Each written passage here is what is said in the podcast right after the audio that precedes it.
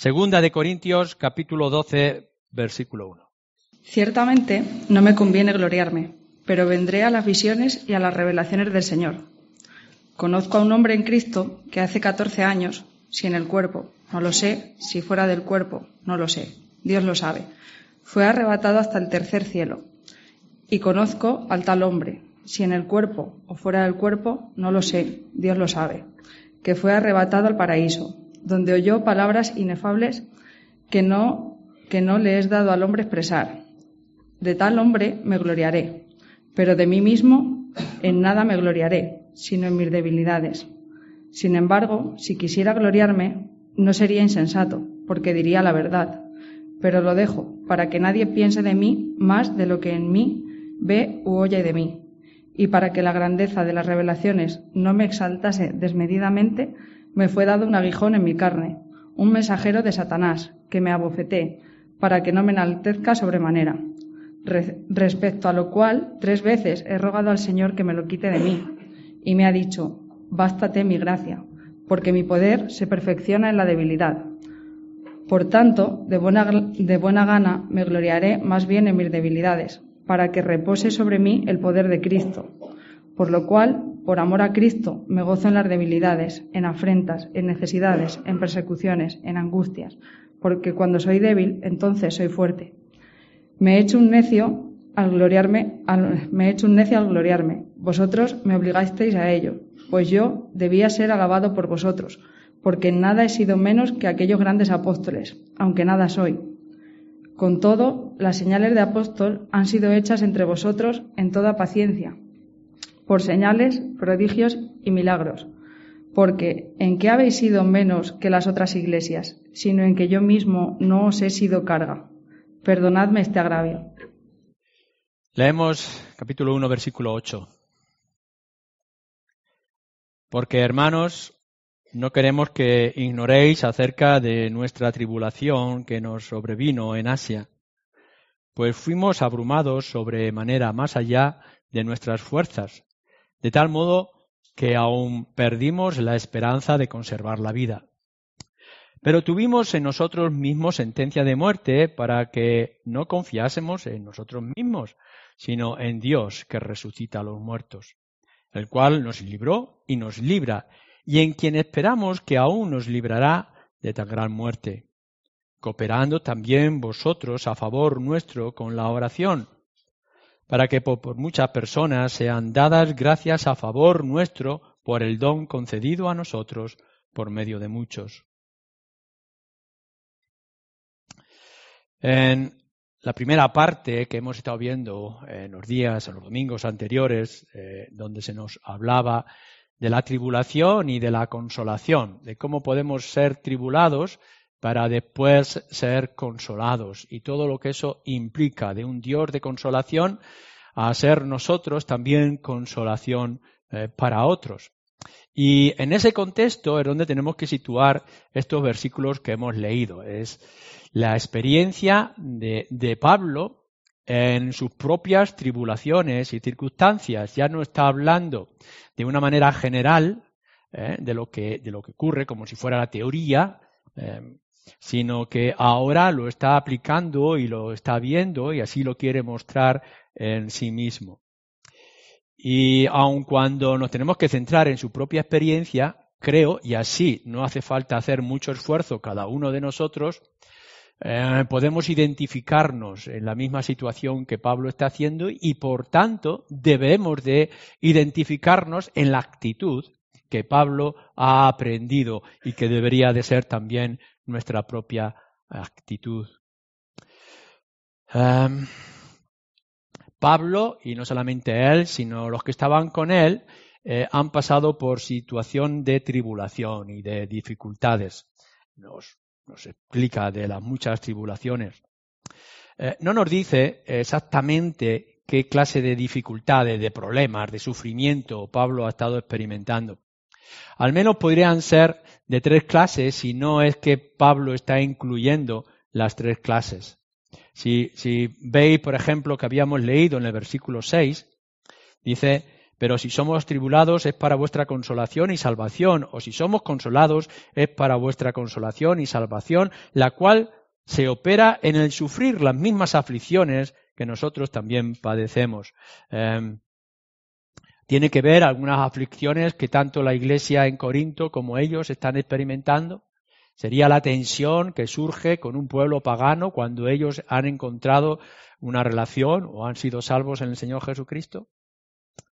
En el capítulo 11 de, este mismo, eh, de esta misma carta eh, nos dice, por ejemplo, si leemos en el capítulo 11, versículo 23 eh, al 25, Em, son ministros de Cristo como si estuviera loco, lo, hablo. Eh, yo más, en trabajos más abundante, en azotes sin número, en cárceles, más en peligro de muerte muchas veces. De los judíos, cinco veces he recibido cuarenta azotes menos unos. Tres veces he sido azotado con varas, una vez apedreado. Tres veces he padecido naufragio. Una noche y un día he estado como náufrago en alta mar en caminos muchas veces, en peligros de ríos, peligros de ladrones, peligros de los de mi nación, peligros de los gentiles, peligros de la ciudad, peligros en el desierto, peligros en el mar, peligros entre falsos hermanos, en trabajos y fatiga, en muchos desvelos, en hambre y sed, en muchos ayunos y en frío y en desnudez. Y además de otras cosas, lo que sobre mí se agolpa cada día, la preocupación por todas las iglesias quién enferma y yo no enfermo, a quién se le hace tropezar y yo no me indigno, etcétera. Pablo eh, habla con una experiencia tremenda. Yo no sé si alguno de vosotros eh, tiene algo parecido a lo que Pablo estaba experimentando. Varias veces ha sido azotado eh, con varas, con látigos, en naufragios, en problemas, tensiones, preocupaciones, etcétera. O quizá, como hemos leído en el capítulo 12, se nos ha leído antes en el versículo 7, quizás sea ese aguijón en la carne que él tiene, eh, del cual ha tenido que orar varias veces, pero no ha encontrado eh, sanación para ese problema. ¿Qué es? Algo que tiene que ver con los corintios, de su propia experiencia como misionero a lo largo de su ministerio, eh, alguna dificultad de salud, etcétera, no lo sabemos. El caso es que Pablo dice que ha tenido mucha tribulación y dificultades. Y nos dice también cómo llegó a sentirse eh, con todo ello. Eh, abrumado dice sobremanera. La palabra aquí de abrumado es, es cargado en gran manera. Era como, como tener una carga excesiva que, que uno no podía sobrellevar cuando nos dan un peso y, no podemos con ella y aún así tenemos la responsabilidad de llevar la carga con nosotros. Así Pablo se siente en medio de todo esto, muy abrumado, eh, más allá de, sus propias fuerzas. Eh, excesivo para, para su carácter y su personalidad. Em, la, variedad de problemas y dificultades que nosotros tenemos depende mucho de qué tipo de personalidad o de experiencia hemos adquirido o de entrenamiento que podamos tener. Hasta el punto nos dice que ha llegado a perder la esperanza de vivir en toda esta situación, eh, como que haber tenido una sentencia de muerte. Algo así como no sé si voy a llegar a mañana todo esto que me abruma, todo esto que está sobre mis espaldas, todo esto que me atribula, mm, yo no sé si voy a poder seguir un día más. Así Pablo se ha sentido en varias ocasiones. Pero en medio de esta tribulación extensa y tan variada que Pablo estaba teniendo o había tenido hasta ese momento, eh, él aprendió varias cosas. Primero, no confiar en sí mismo, en su fuerza, su capacidad, inteligencia, su experiencia, etcétera, sino de confiar en Dios en medio de todo esto. Y en segundo lugar, eh, la importancia que tiene que ver la oración de los hermanos, como dice aquí, cooperando también vosotros eh, con la oración. Eh, de, de, otras iglesias, como también podemos ver en otras de sus cartas. Bueno, esta es, esta es la experiencia de Pablo. Ahora, vosotros estáis aquí en, esta mañana. Tendremos que preguntarnos, sí, es verdad, tenemos un Dios de consolación, y es verdad que pasamos por tribulaciones, es verdad que hay un montón de historias de sufrimiento sobre nosotros y que podemos ver que Dios consuela, sí, mm, y lo hemos visto, Pablo, conocemos su historia, hemos leído hechos, hemos leído sus cartas, bien, sí, pero, y, y en tu caso, qué es lo que tienes tú y cómo tú te lo aplicas y qué es lo que tú aprendes de, esa misma experiencia eh, del apóstol Pablo. Bueno, pensemos en primer lugar en, tu tribulación personal, la de cada uno de vosotros.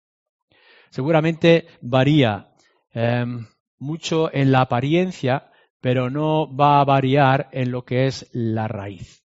Es decir, por fuera, cada uno de nosotros es diferente y cada uno tiene su propia situación personal, familiar, de trabajo, etcétera, de la salud, pero en el fondo la raíz es la misma. Eh, podemos, algunos de vosotros eh, podéis estar sufriendo por causa del Evangelio, lógicamente. Em, estáis recibiendo desprecio de compañeros, quizá en la misma familia, la incomprensión queréis dar vuestro testimonio, pero no sois comprendidos, os señalan, os miran en la calle. Quizá algunos de vosotros ha tenido una confrontación seria y ha sentido dolor, amargura. Habéis estado orando y veis que vuestros familiares la, gente no, la gente querida no acepta ese evangelio, al contrario va en dirección de las cosas del mundo y tenéis esta preocupación, esta tribulación, que os lleva cada, cada, cada noche a ir a vuestras camas con tristeza, de ver que vuestros seres queridos o aquellos que habéis dado testimonio siguen caminando a la perdición. Ellos no lo ven, pero seguramente tú ves que al final de ese horizonte está el infierno. Y eso os duele. Y nos duele a todos cuando vemos a nuestros hijos, a nuestros seres queridos que no han creído, no han aceptado el Evangelio, que cada vez están más cerca de un destino terrible. Y eso es tribulación y, dolor. ¿Os duele a algunos de vosotros las injusticias? Las injusticias sociales, lo que estamos viendo a nuestro alrededor. Poner, las noticias nos produce pavor, eh, podemos ver cosas que, que, van más allá de nuestra propia imaginación, de las barbaries, eh, no solamente de lo que es la moralidad, sino la violencia con la que se está viviendo, las cosas que, que uno puede hacer con su propio matrimonio, eh, maridos con respecto a sus mujeres, padres o madres con respecto a sus propios hijos. Y, podemos decir esto, esto es una barbaridad. La inmoralidad, la perversión sexual, las cosas que estamos escuchando. Eh, las injusticias sociales, cuánta gente está sufriendo.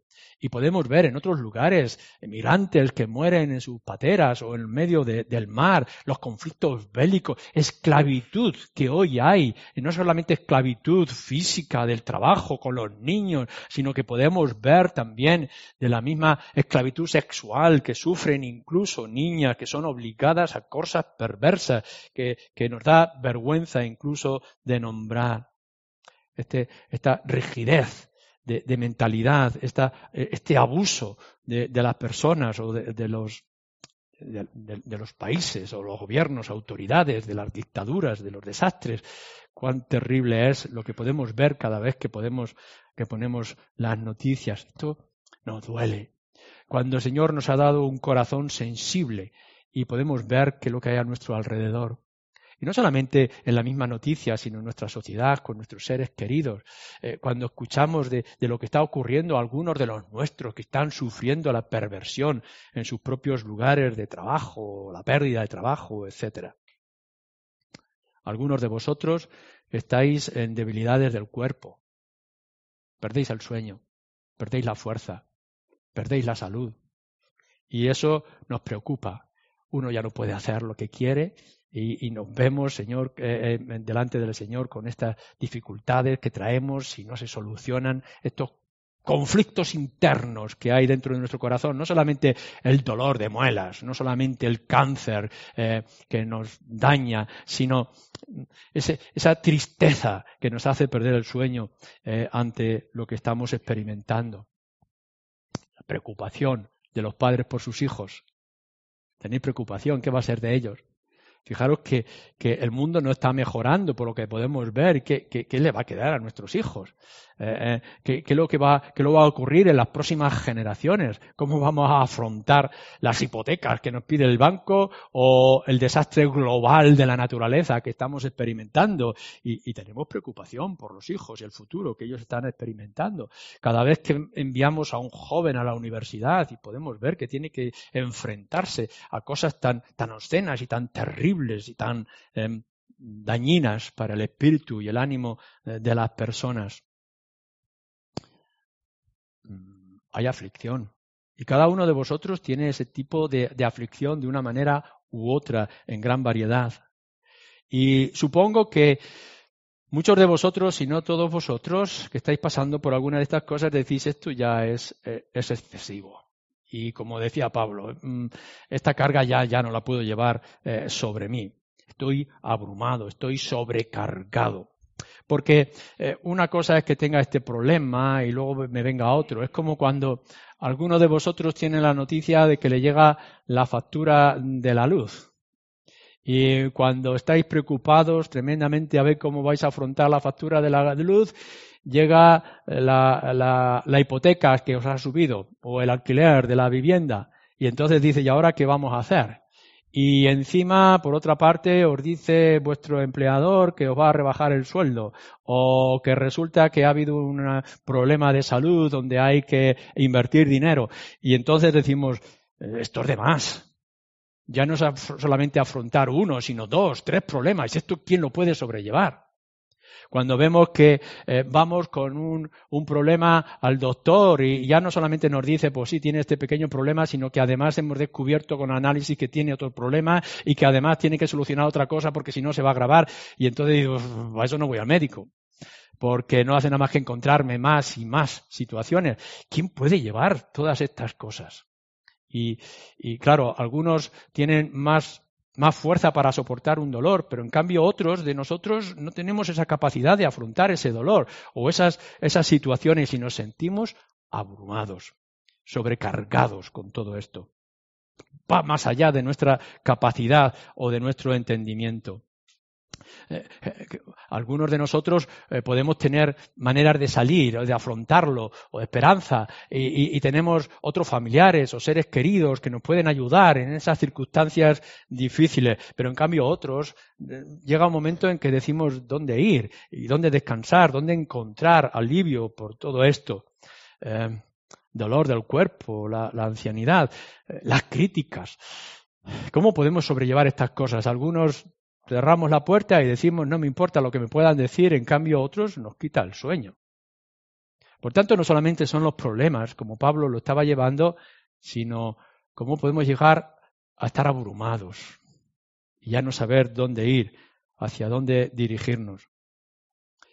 Esta es la experiencia de Pablo, eh, pero es la experiencia de muchos de nosotros y no de todos nosotros en algún momento concreto y quizá ahora. Que vienes aquí y estarás pensando, ay, si supieras lo que hay en mi vida, lo que hay en mi hogar, lo que es este problema, lo que me acaban de decir, lo que me acaba de ocurrir, lo que acabo de enterarme, etcétera. Bueno, entonces aquí llegamos al siguiente paso. ¿Qué, es, lo que, hace Pablo? En, en, estas circunstancias tan difíciles. Cuando leemos otra vez el capítulo 11 que nos hace esa descripción, podemos decir, nosotros tenemos problemas, pero anda que Pablo no tenía situaciones difíciles, cargas de dentro, cargas de fuera, con la gente de la iglesia y fuera de la iglesia, con el mundo gentil con el mundo judío, eh, en las ciudades de un lado y de otro, como aquí nos está describiendo en la misma situación de, Asia anteriormente, o con vosotros que he tenido que tratar eh, asuntos de crítica, etcétera. ¿Y Pablo cómo actúa? Entonces él dice, bueno, una de las cosas que he tenido que aprender en todas estas cosas es no confiar en mí mismo. Eh, mm, Pablo es un gran pensador, es un gran conocedor griego, judío, con grandes experiencias en su filosofía, en sus capacidades. En, la lectura que, hemos hecho dice que hasta en cierto momento sintió como había estado en el cielo, aun cuando no le puede, eh, no se le ha dado permiso a describir, dice que ha estado eh, en ese tercer cielo y que ha visto cosas gloriosas. Em, es decir, la comunión que Pablo como apóstol tenía con, con, Dios no es la comunión que nosotros podíamos llegar a tener. La capacidad de poder afrontar los problemas no es la nuestra. Pero mm, Pablo lo que dice es, si algo yo he aprendido de todo esto, es que no tengo que confiar en mí mismo. Y una de las cosas que tú tienes que hacer en, en esta mañana, vuelvo a decir, eh, no sé cuáles serán tus situaciones y tus problemas, si será todo lo que hemos estado describiendo o una pequeña parte de lo que hemos estado describiendo, pero tendrás problemas de salud, económico, de relaciones, circunstancias de la vida, presentes, del pasado, del futuro, de lo que ha de ocurrir con la gente a tu alrededor, no lo sé. Pero si algo es importante que tienes que guardar en tu mente y tienes que guardar en tu corazón, en la experiencia de Pablo y lo que nos dice en otros lugares, es no confíes en ti. No confíes en ti. Eh, Jeremías en el capítulo 17 eh, de su libro, el versículo 5, nos dice, maldito, pobre del hombre que confía en el brazo del hombre. Em, no, no, no, confíes, no confíes en los políticos, no confíes en las circunstancias, eh, no creas que todo está asegurado eh, no confíes en tu riqueza, en tu capacidad de aumentar tus posesiones, no confíes en tu salud si eres joven y estás fuerte y vital, no confíes en nada de lo que está a tu alrededor porque todo puede fallar, con voluntad o sin voluntad. Así que tú puedes estar haciendo planes y esos planes se quiebran. Es como que, em, de, pronto te dicen, em, tu décimo de lotería mm, ha sido premiado y estás lleno de gozo y de alegría y de pronto te viene una luz que te dice el décimo de lotería lo tiré el otro día a la basura y todo se ha ido al aire. Estás haciendo planes para tus vacaciones y tienes tu billete y de pronto te dice que todo ha cambiado. Hay una huelga en los aviones o en los trenes y que no puedes viajar y que vas a perder eh, todos los planes que has estado preparando. Tienes una cita. Eh, justo de levantarte de, la, de la bañera, caes y te rompes la cadera. Y ya has perdido esa oportunidad. No podemos confiar. No puedes confiar en ti, ni en tus capacidades, ni en las circunstancias, ni en las personas que están a tu alrededor. Eso es lo primero que nosotros tenemos que darnos cuenta de todo esto. No estoy diciendo que no hagamos planes o que no tomemos decisiones, por supuesto que sí tendremos que hacer planes, incluso hasta los planes de nuestra propia jubilación. Pero no puedes, no puedes tener toda la seguridad de lo que va a ocurrir o cómo va a ocurrir. Es verdad que tienes que hacer tus planes de, de, jubilación. Uno, yo puedo estar pensando, bueno, mi jubilación va a llegar a los 65. Y luego el gobierno dice, por cada ciertos meses te vamos a aumentar un año más de trabajo. Y luego dicen, ya no es a los 65, es a los 66. Ya no es a los 66, ahora va a ser a los 67. Ya no va a ser a los 67, sino que va a ser 67 y pico. Eh, y luego cuando llega te dicen, te vamos a dar una jubilación que no te va a dar lo suficiente para poder afrontar toda la situación que viene por delante. Entonces yo estaba haciendo planes y de pronto los planes fracasan. Eh, claro que sí, que tendríamos que hacer nuestras propias historias y circunstancias, pero no confíes plenamente en esto. No pienses que tu salud va a ser igual siempre. O no creas que porque ahora no estás enfermo, que mañana no puedas enfermar, aun cuando te cuides. Me da a mí eh, algo de tristeza de esas personas que dicen, nunca he bebido, eh, nunca he fumado y ahora me descubren un cáncer. Mm, es la ley de la naturaleza y de las circunstancias. Y Pablo tiene que decir, no, si algo he aprendido con esto es no confiar en mí, en mis fuerzas, en mi capacidad o en mi inteligencia en primer lugar, sino confiar en Dios. Y Jeremías, en que hemos leído en el capítulo 17, que dice, maldito el hombre que confía en el hombre, en el versículo 7, en el versículo 5, aquí en el versículo 7, nos dice, bendito el hombre que confía en Dios. Y esto es lo que nosotros tenemos que pensar cada vez que nos encontramos en las dificultades.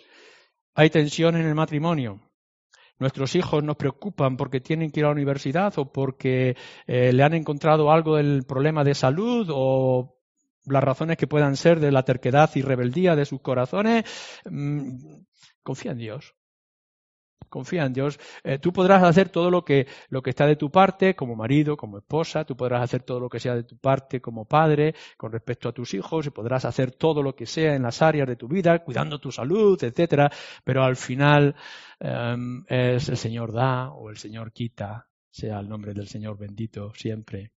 Déjate, déjate llevar por su mano. Esto es lo que Pablo nos quiere mostrar aquí. Em, déjate llevar por él. Mm, no hay mejor mano que la mano poderosa y tierna de un Padre como el nuestro, que es nuestro Dios.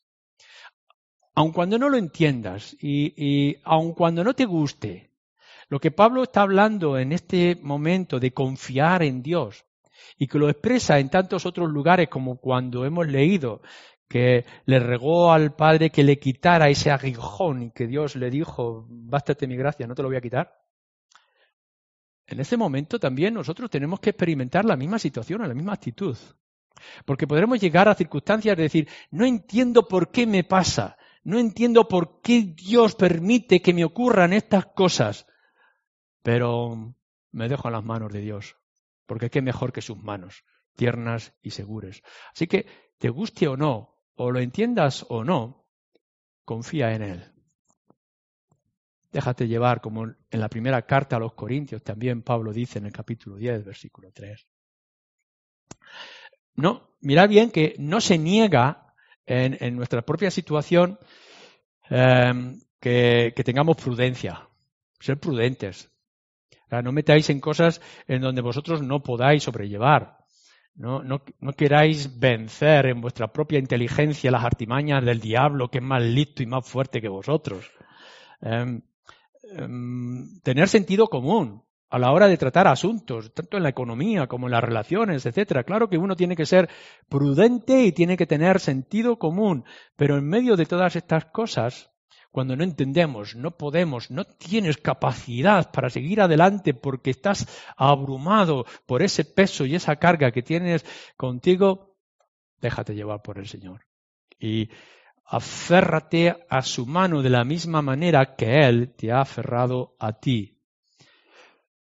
Mm, él sabe dónde va. Él sabe lo mejor para ti. No solamente conoce las circunstancias del horizonte que tú tienes que cruzar, sino que conoce tu propio interior y tu propio corazón. Y los motivos, y lo que hay detrás, y lo que Él quiere siempre es bien para ti. Claro está, este confiar en Dios em, tiene doble dirección que nosotros tenemos que mirar, porque confiar en Dios implica obediencia. Es decir, me dejo llevar en la mano de Dios, pero tengo que seguir la mano de Dios, tengo que obedecerle. Eh, no puedo terquear, no puedo estar peleando. Y implica, cuando nosotros hablamos de confianza en Dios, de que tú tienes que tener confianza en Dios en medio de ese problema o atribulación que tienes, eh, tienes, que, tienes que considerar tu fidelidad con las cosas del Señor. Es decir, no, no puedes estar tequeando o gruñendo, quejándote o empujando. ¿Habéis, ¿Habéis visto estas personas que de pronto por alguna parálisis en las piernas y están en el agua empiezan a ahogarse? Y en medio de su desesperación, aquel que va a socorrerle y se ha tirado para salvarse, golpean y, sacuden sin darse cuenta. Claro, lo que están haciendo es dificultad su salvación. Eh, uno podrá decir, no, si confío en que me van a salvar, sí, pero te tienes que estarte quieto, tienes que dejarte llevar, te tienes que rendir. Y cuando Pablo está diciendo que tiene que poner su confianza no en él o en las cosas que hay alrededor de sus capacidades, sino poner su confianza en Dios, lo que está diciendo es déjate llevar por él. Y cuando Dios habla en su palabra cómo debemos comportarnos, cuáles son los principios que deben de gobernar nuestras vidas, mm, es decir, ser fieles a Él y guardar sus mandamientos, ser obedientes, esto es lo que significa confiar. Pablo dice, mm, si Dios hizo en el pasado y está haciéndolo en el presente, ¿cómo no voy a confiar, dice, en lo que vaya a hacer en el día de mañana? Versículo 10, el cual nos libró y nos libra ahora presente y en quien esperamos que aún nos librará de tan gran muerte. Piensa por un instante, ¿quién te ha traído hasta el día de hoy? ¿Quién, ¿quién ha estado obrando en tu vida y cuidándote en los momentos más difíciles? Simplemente porque hagas un poco de memoria como Pablo está haciendo. Eh, ¿Quién fue el que te sostuvo en aquel momento de tribulación del pasado, cuando tuviste que afrontar cierto problema o ciertas circunstancias difíciles en tu vida? ¿No estaba Dios allí? Y cuando resulta que aun cuando tú no lo veías o no lo sentías, de pronto al salir vistes, ¿fue Dios? ¿Cómo es posible? ¿Quién me ha mantenido aquí? ¿Cuántas veces tú has sido asediado de alguna manera por sentimientos de tu propio corazón o la provocación que hay a tu alrededor o la debilidad de tu propio cuerpo o, la falta del alimento y el abrigo necesario y de pronto Dios ha provisto? Y puedes decir, Dios de alguna manera estaba allí. ¿Quién, quién, quién es el que en este instante te está sosteniendo? ¿Es que, ¿Es que acaso nosotros somos mejores, más fuertes? Eh, o tenemos más capacidad que otros, o en medio de nuestras debilidades, porque todos somos débiles de alguna manera u otra, el que nos sostiene, el que nos viste, el que nos alimenta, el que nos da la energía, la vitamina C para nuestra vida y para nuestra alma, ¿no es Dios? Y podemos decir, si Él ha estado conmigo en el pasado y puedo ver su mano, cada vez que me levanto y tengo que decir gracias Dios porque me has sujetado. O puedo encontrar en mi despensa el alimento suficiente para mi cuerpo. O puedo abrir mi armario y ver que me puedo abrigar en medio del frío. No tengo que decir gracias sea Señor porque tú eres el que ha provisto de todo lo que yo tengo y todo lo que yo soy.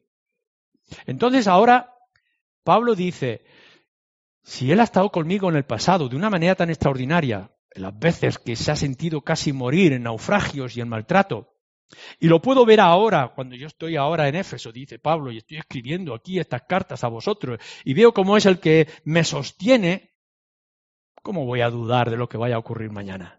Sigue siendo el mismo Dios.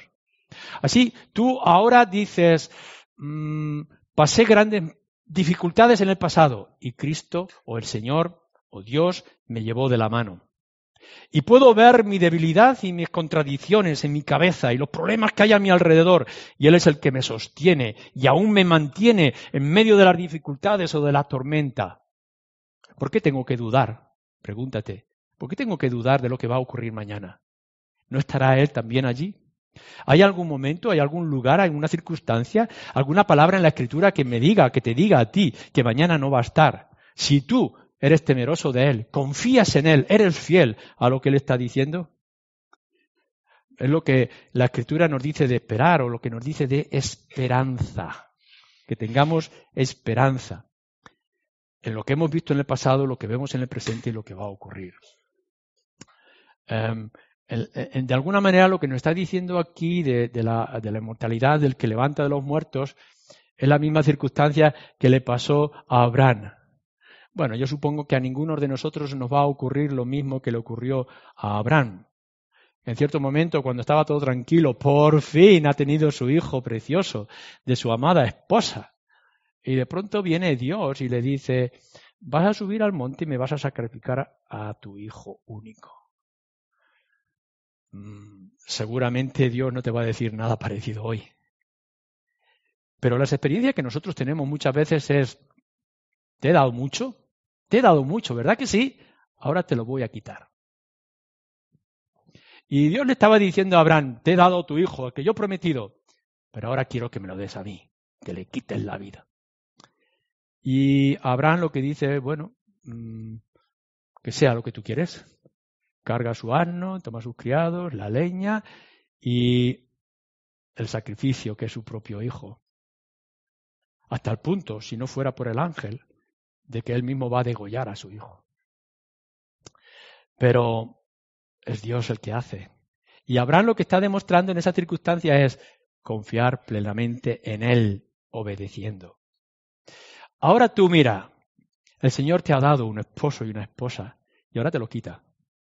Y el Señor te ha dado un trabajo adecuado, el que tantos esperabas, y el Señor te lo quita. Y hasta hoy has tenido una salud de hierro y fuerte, y el Señor dice que te la va a quitar.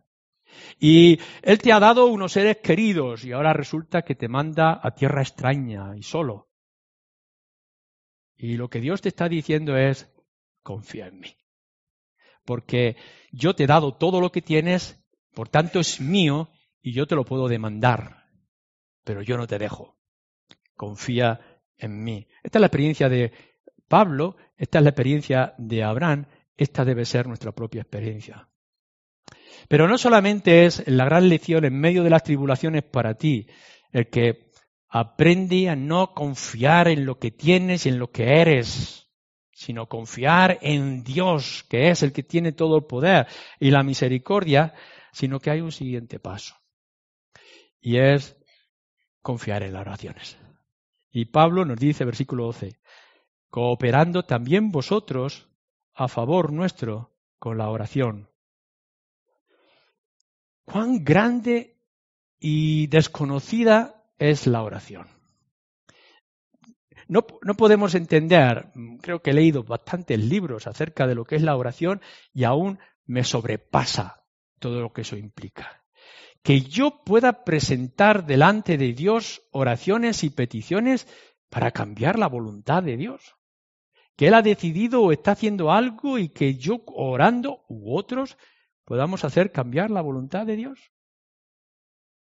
Que, que, el Dios que es eterno y es soberano y que está más allá de todo lo que es nuestro entendimiento del universo, pueda escuchar la voz mía en, en mi salón o en mi cocina o en mi dormitorio. ¿Esto qué es? Pero eh, Pablo está diciendo, mirar, si algo yo he aprendido de estas cosas es que voy a confiar en Dios o estoy confiando en Dios que es misericordioso, poderoso, Él da y Él quita, etc. Pero vosotros orar. Vosotros cooperar conmigo en la oración. Bueno, entre otras cosas es porque la oración que nosotros hacemos ante Dios es una demostración de que confiamos en Él. Es decir, la oración es decir, Señor, tú puedes hacerlo y tú puedes cambiar y tú puedes hacer grandes cosas, por tanto te pedimos que lo hagas. Que para ti no hay nada imposible ni nada difícil, porque eres el Dios del universo. Y aun cuando podamos ver que todas las circunstancias naturales nos indican que vamos al abismo, tú puedes cerrar el abismo, tú puedes traer escalas, tú puedes hacer grandes cosas en medio de nosotros. Por tanto, oramos con esa, o deberíamos de orar con esa pasión y esa firmeza. Al final, es Dios quien puede hacer y qué mejor cosa es que podamos venir delante de Dios y orar. Pero no únicamente que tú ores por tus circunstancias. Confiar en Dios significa, como Pablo nos ha dicho en ese capítulo 11 o 12, que vengamos delante de Dios y oremos al Señor. Tengo un aguijón, tengo un problema, tengo un asunto que no soy capaz de resolver. No puedo más, me sobrepasa este problema. Señor, quítamelo. Y el Señor dice, bástate mi gracia, no me lo pidas más. Confía en mí, déjate llevar. Esto es una oración. Y tú haces tus propias oraciones, supongo, en casa. Mis hijos, mi matrimonio, mi trabajo, mi salud, la iglesia, el evangelismo, la obra misionera, orar y orar y orar. Supongo que tú lo haces como creyente, si dices que eres creyente. Pero lo que nos está diciendo Pablo aquí es, Orar también vosotros por mí. Eh, Pablo lo tiene que decir eh, cuando escribe la carta a los Efesios y está describiendo la armadura del creyente, ¿recordáis? Todo aquello que nos hace defendernos o resistir y la espada del Espíritu que es la palabra de Dios y orar por mí, todos vosotros el poder de la oración. Al final es no únicamente la confianza que tenemos que Dios me escucha a mí, sino que Dios escucha a su pueblo y donde hay dos o tres reunidos en el nombre del Señor, allí Él responderá la oración de los suyos. Es una forma de colaborar en todo el ministerio, trabajo y la vida que Pablo tenía, como nosotros, que somos un cuerpo donde todos nos dolemos o todos nos gozamos, cuando un miembro se goza o se duele, cooperamos con la oración. Me gusta mucho lo que, lo que decía William o Guillermo Carey antes de ir a la obra misionera, o cuando estaba para la obra misionera. Y había em, necesidades y tenía que establecerse un grupo para que él pudiera ir a la India y, y predicar el Evangelio. Y él lo describe de esta manera. Estoy dispuesto a bajar al pozo, a la mina, a lo más profundo. Estoy dispuesto, pero vosotros tenéis que sujetar la cuerda. Fijaros bien lo que está diciendo.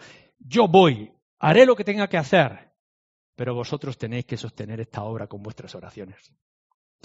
Esto es lo que nos está pasando en nuestras circunstancias. Cuando hablamos de compartir nuestras situaciones, Pablo dice, Dios es un Dios de consolación, la consolación la compartimos, somos consolados en las tribulaciones para que podamos consolar a otros. Fijaros lo que me ha pasado a mí hasta el día de hoy. Confío en el Dios, esto es lo que he aprendido, tengo que descansar en Él, pero vosotros tenéis que orar, tenéis que colaborar conmigo en la oración. Ahora tú estás en tribulación, hombre, mujer, joven, mayor, trabajo, sin trabajo, salud, problemas, etcétera, lo que tú tengas en tu corazón y en tu mente. Y Dios quiera que tu confianza esté puesta principalmente en el Señor, en su poder, su misericordia, su gracia, que te va a guiar, que tiene algo preparado para ti, sus propósitos. Y confías en la oración y vienes delante del Señor en oración cada día por esas circunstancias difíciles que tiene. Pero es que tienes todo un pueblo, tienes toda una iglesia, tenemos la oración de los unos por los otros, o así debería de ser en medio de nosotros, que oráramos. Em, Pablo lo dice a los Gálatas, escribiendo en su carta, dice que cada uno lleva su propia carga, pero unos versículos después dice, y llevemos cada uno las cargas de los otros. Cada uno tiene sus propios problemas, pero bueno, con el poder de la oración y el Dios misericordioso que tenemos, podemos traer nuestras cargas y las de otros. Así cuando tú hables en tu mente o en tu libro la lista de oración, y lo primero que haces es decir, Señor, ayúdame en esta falta de fe, ayúdame en estos conflictos que tengo, ayúdame en estas necesidades físicas que me están pasando, pero a la misma vez, Señor, ayuda a mi hermano o a mi hermana o aquel otro que tiene aquel problema o aquella otra circunstancia. Mi problema es el problema de fulano y es el problema de Mengano. La situación que yo estoy pasando es la situación que están pasando otros. Y oramos como iglesia y como pueblo y, y, pensamos en nuestra propia tribulación como pueblo de Dios aquí en Ciudad Real, en este momento, como lo que somos y lo que tenemos. Y a la misma vez, ¿por qué no? Orar por lo que está ocurriendo en otros lugares del mundo y en otras circunstancias difíciles. Es decir, que colaboramos y nos sostenemos los unos a los otros en esta confianza plena que tenemos un Dios poderoso y un Dios cercano que escucha el clamor de su pueblo. Y a lo mejor, en su voluntad y en su misericordia, cuando todos nosotros juntos clamamos por algo en particular, Dios de los cielos responde con su gracia y su poder. Pablo, Pablo solicitó constantemente esto. No, no necesitaba mm, que todas las iglesias le animaran. Él tenía que ir donde tenía que ir. Y, y, sabemos de su primer, segundo, tercer viaje misionero hasta que terminó en Roma y después lo que pudo ocurrir después de ser liberado en Roma hasta que murió como mártir, según se nos cuenta.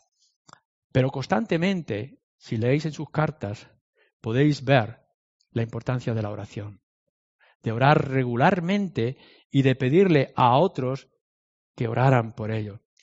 Santiago capítulo 5, versículo 16. Orad los unos por los otros. Esto es lo que nos dice. Esto es lo que teníamos que tener en nuestra mente.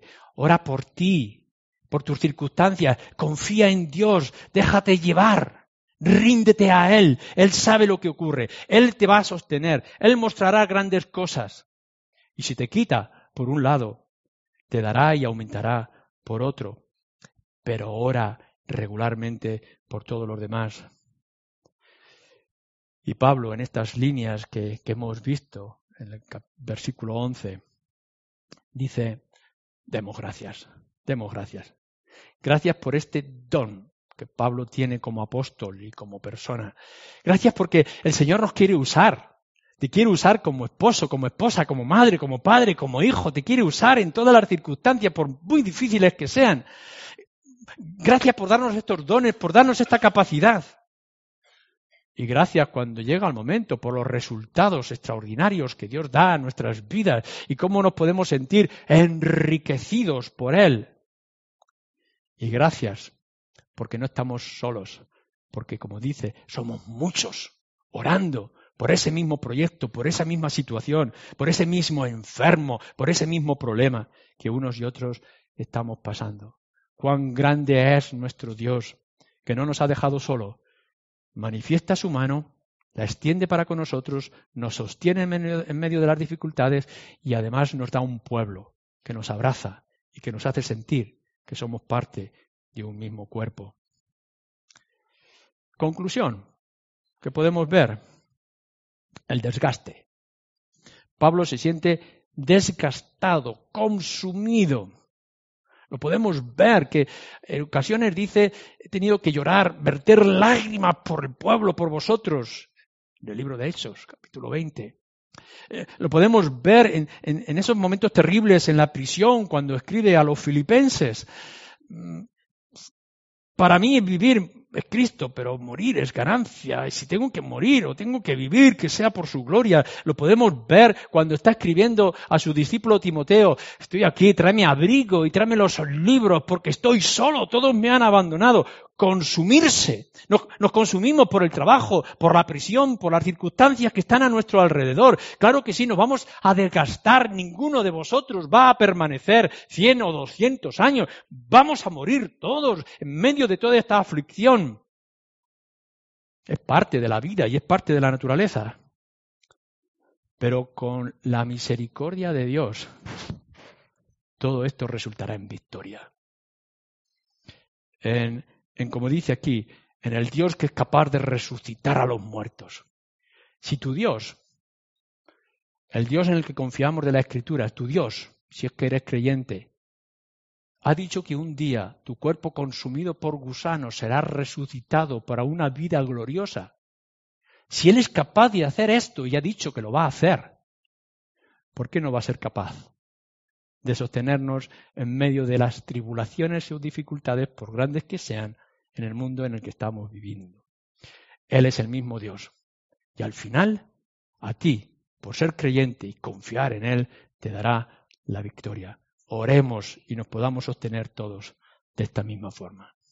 Amén.